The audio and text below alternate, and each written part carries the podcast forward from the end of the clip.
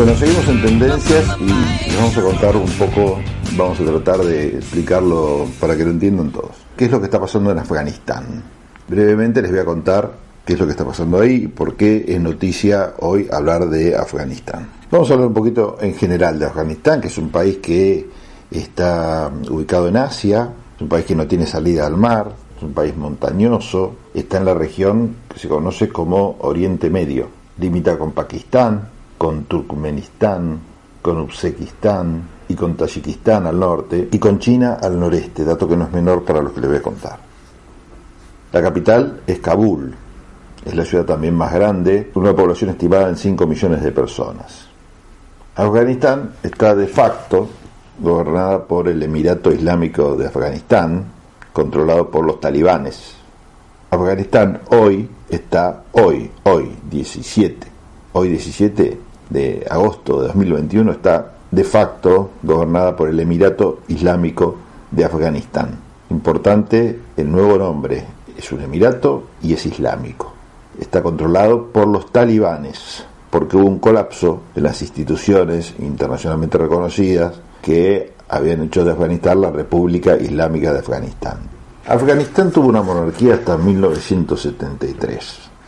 En esa fecha se estableció una república, hasta que en 1978 hubo una revolución que se llama Revolución de Saur, de inspiración comunista, que estableció la República Democrática de Afganistán. La intervención de la Unión Soviética en apoyo del gobierno comunista dio inicio a una guerra que se llamó la Guerra de Afganistán, que se dio entre 1978 y 1992 contra la guerrilla islámica, que recibió el apoyo de Estados Unidos, de Arabia Saudí, Pakistán y otras naciones occidentales y musulmanas.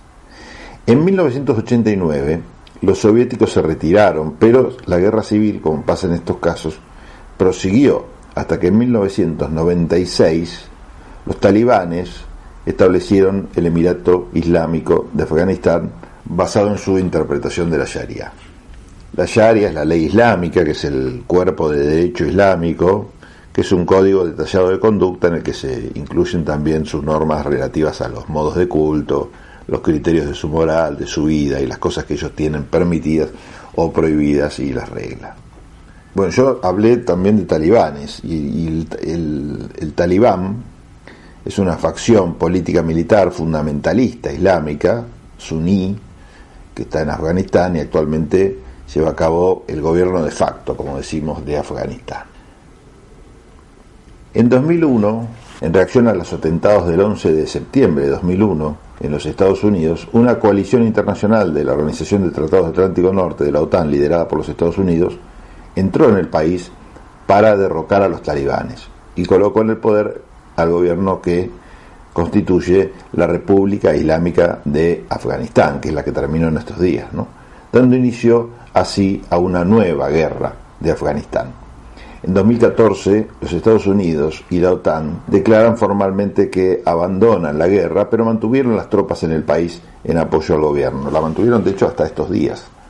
En septiembre del año pasado, 2020, el gobierno y el talibán, que controlaba más de la mitad del territorio nacional para entonces, iniciaron algunas negociaciones consideradas históricas con el fin de alcanzar la paz y constituir un nuevo régimen constitucional que pueda combinar ambas visiones del Estado Islámico.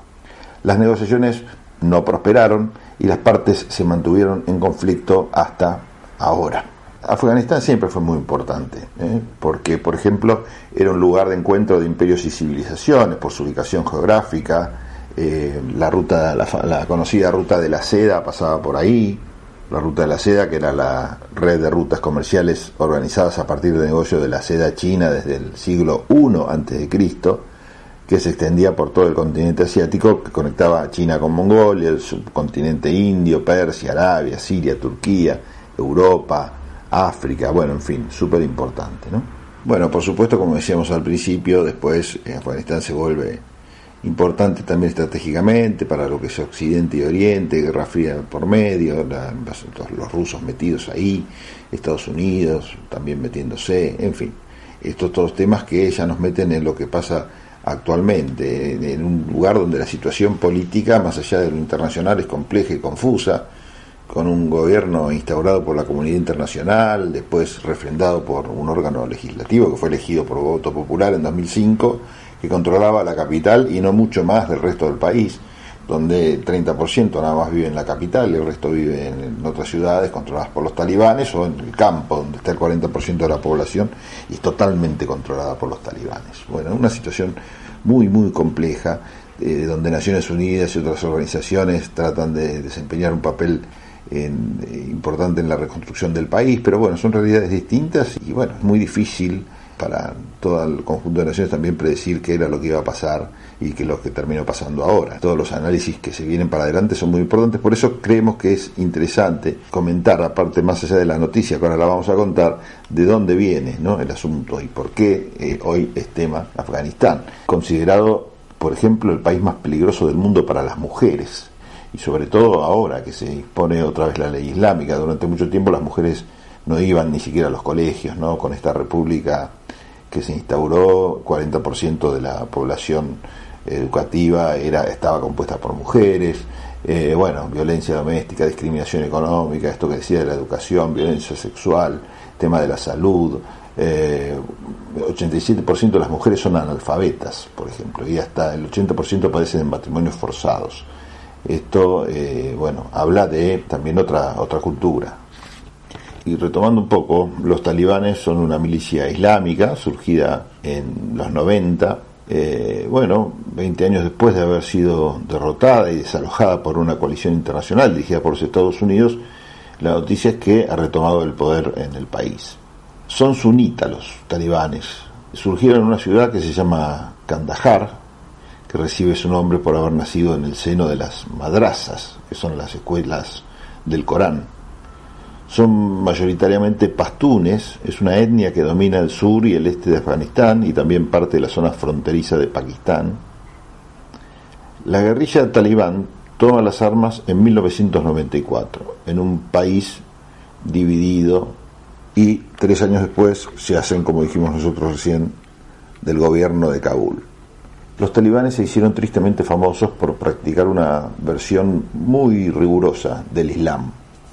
Durante su mandato fueron comunes los castigos en público, las decapitaciones, eh, amputaciones por un simple robo. También se prohibió escuchar música o ir al, a ver partidos de fútbol. Sin embargo, la peor parte, como decíamos recién, se la llevaron las mujeres, a las que se les vetó de tener educación y se las obligó a permanecer encerradas en las casas. Y salían a la calle y debían hacerlo acompañadas por un hombre y cubiertas por un burka. Durante el mandato este talibán, Afganistán se convirtió también en un paraíso para las organizaciones terroristas islámicas, en especial para Al-Qaeda, eh, cuyo líder Osama Bin Laden vivía ahí refugiado y contaba con campos de entrenamiento. Fue desde Afganistán desde donde se concibió el atentado de las Torres Gemelas de Nueva York en 2001. Los talibanes han tenido siempre estrechos contactos con los servicios secretos de Pakistán y con Arabia Saudita, paradójicamente los dos aliados de Estados Unidos en la zona. Después del atentado, esto se los conté, ¿no? De las Torres Gemelas, a Estados Unidos no le quedó otro remedio que encabezar una coalición de países occidentales para acabar con el Estado talibán. Durante 20 años Estados Unidos y sus aliados, entre ellos España, han entrenado al ejército afgano e invertido decenas de millones de dólares. Solo los americanos, por ejemplo, más de 89 mil millones. Miren qué cifras. ¿eh? Pero la verdad que todo ese dinero sirvió de bastante poco en un país con una importante corrupción y dominado por los señores de la guerra que dirigen pequeñas milicias a menudo de carácter étnico, con relaciones que llegaban hasta la presidencia del gobierno la ocupación militar de los Estados Unidos en el país no generó, la verdad, las lealtades suficientes con el gobierno de Ghani, lo que explica de alguna manera también la, rapidez de la victoria talibán. La evidencia ha sido ese ejército de 300.000 hombres que prácticamente no disparó ni un solo tiro para contener al avance talibán en una guerra relámpago. La derrota de los Estados Unidos, que en las últimas horas tuvo que evacuar a toda prisa la embajada y se terminó retirando del país, guarda cierta similitud con la de Vietnam, en la que sus hombres tuvieron que marcharse de la capital, Saigón, a toda prisa en abril de 1975. Entonces, en Vietnam, como ahora, dejaron atrás colaboradores locales que fueron víctimas de las represalias de los vencedores. La derrota de Estados Unidos, fruto de un pacto diseñado por Trump, hace que Biden sea quien pague el precio de la retirada de los Estados Unidos. Estados Unidos se ha retirado de Afganistán después de que el anterior presidente, Donald Trump, prometiera hacerlo. Para ello estableció conversaciones con la milicia islamita en Doha sin embargo, los términos de lo pactado entonces no se cumplieron sobre el terreno. La, foto de hoy muestra que este país, un país que es calificado por muchos como indómito, salvaje, país de inusual belleza, Afganistán volvió a derrotar a Occidente. Ya lo había hecho tres veces en su historia con Gran Bretaña, cuyos soldados están en el cementerio británico de Kabul, o sus nombres están escritos en las piedras rojas del Khyber Pass, y también con la Unión Soviética tras su invasión en 1980. En menos de 15 días, el talibán se apropió del país y sus capitales provinciales y le volvió a ganar a Occidente.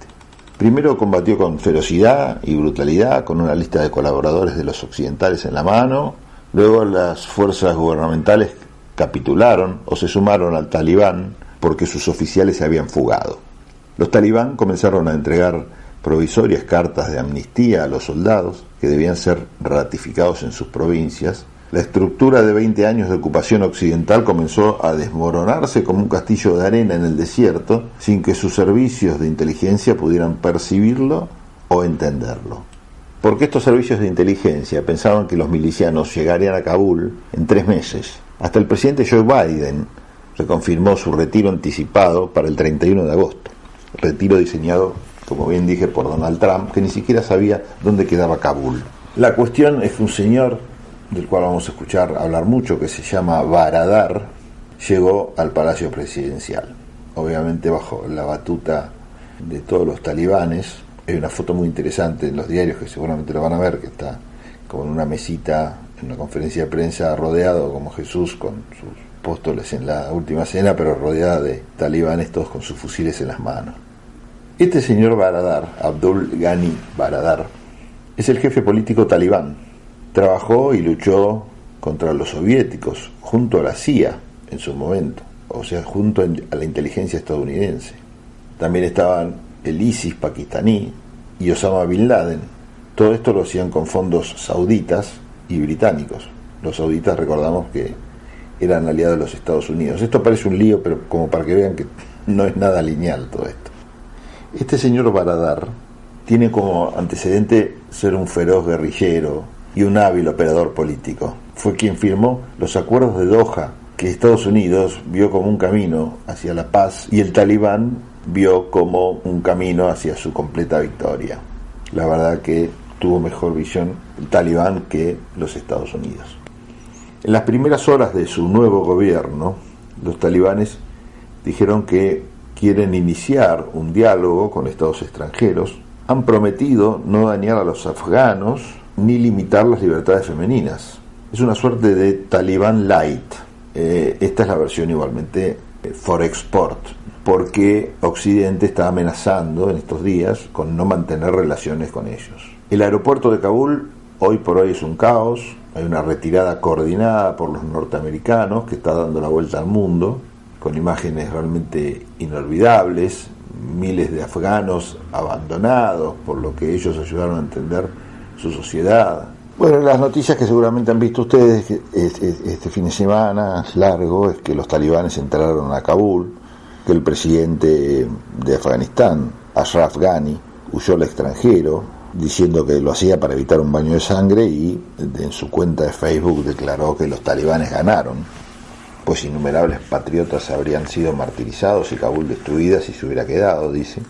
Por su parte, los victoriosos dicen que nuestro país ha sido liberado.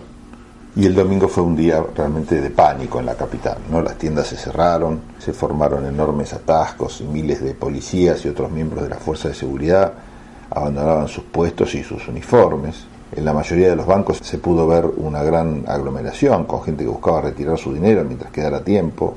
En las redes sociales se publicaron videos en los que aparecen grupos de combatientes talibanes fuertemente armados patrullando por las grandes ciudades con banderas blancas y saludando a la población. Bueno, así las cosas en Afganistán. La República que terminó y el Emirato Islámico que ganó. La realidad es esta.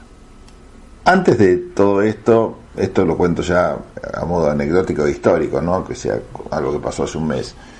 Eh, los norteamericanos, representantes norteamericanos y delegados del Talibán tenían algunas conversaciones. Decían que estas conversaciones eran en función de buscar algún acuerdo de paz. Nadie confiaba en esto o nadie creía que esto fuera así pero sí que formaban una suerte de pantalla para enmascarar la salida de tropas extranjeras. Y esto fue así porque si bien la partida, como dijimos, se demoró, porque estaba planificada para, para antes, los talibanes no atacaron más a los contingentes extranjeros y como contrapartida sí avanzaron sobre gran parte de las zonas rurales del país y tomaron varios puestos de fronteras.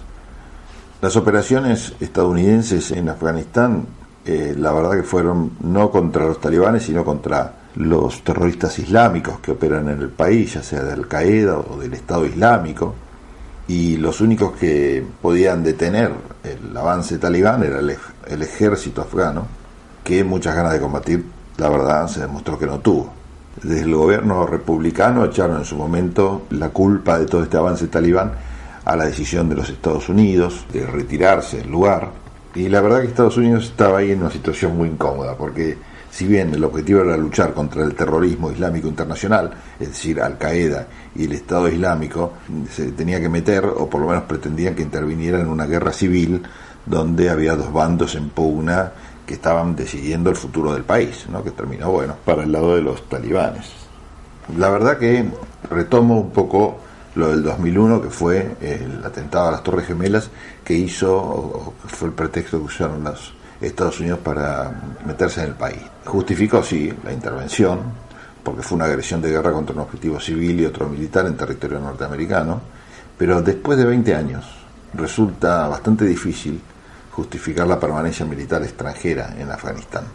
Al-Qaeda sigue presente y el Estado Islámico también en el país. Es más, un informe de Naciones Unidas dice que el eje del terrorismo internacional se mudó de Siria e Irak a Afganistán. Aún así, el combate contra los terroristas es un combate que no requiere un despliegue territorial de tropas, porque parece mucho más útil, por ejemplo, utilizar un dron o el empleo de inteligencia para localizar células y directivas, junto al uso de la aviación, para atacarlas, en fin, no, tenía mucho sentido que estuvieran ahí las tropas, ¿no?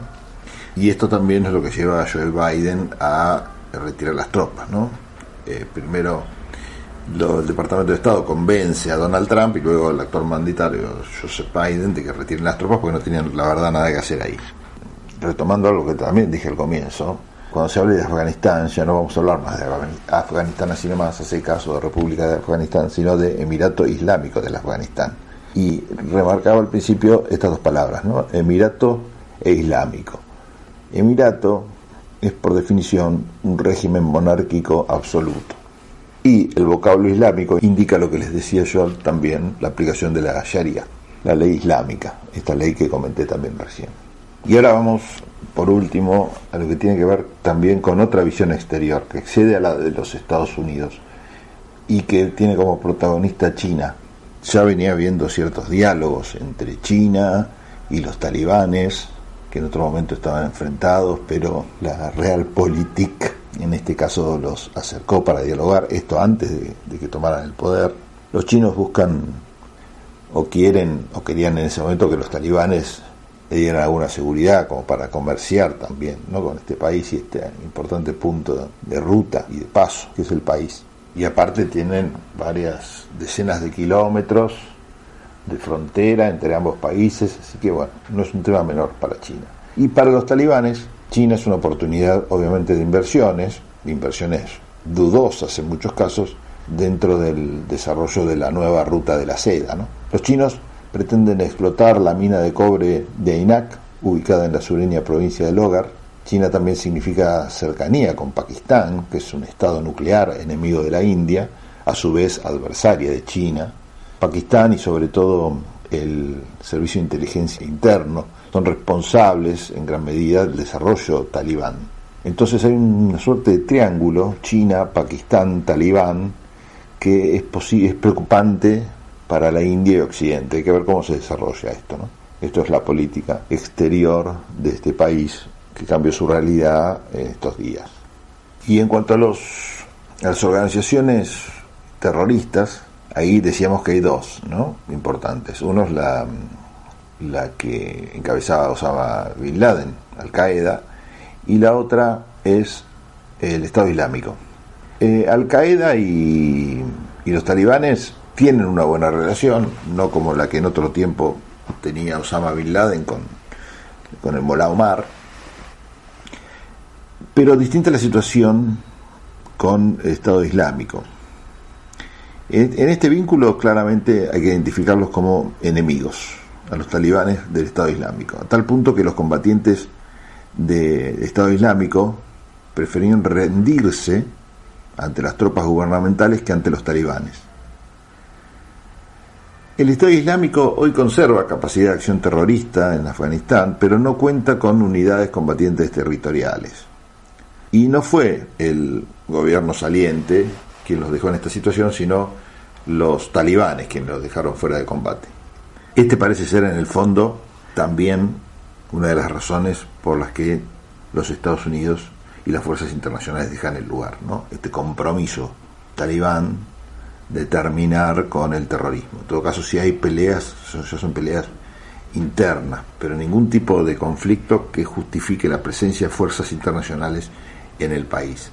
Negocio para todos. Vuelven los soldaditos americanos a sus casas, fin de, la, de esta guerra eterna de 20 años, o guerra, o intervención militar, o llámenlos como quieran, y se quedan todos contentos, es la gran pregunta, ¿no? se viene una dictadura más en el mundo, o como prometieron los talibanes en las primeras horas de gobierno, van a respetar los derechos humanos y en fin, van a tener otras consideraciones que anteriormente no tenían. Veremos entonces con el tiempo, pero me pareció interesante contarles un poco por qué hoy es noticia Afganistán. Está retirado del lugar después de los breves minutos. AM1220. Estamos con vos. Estamos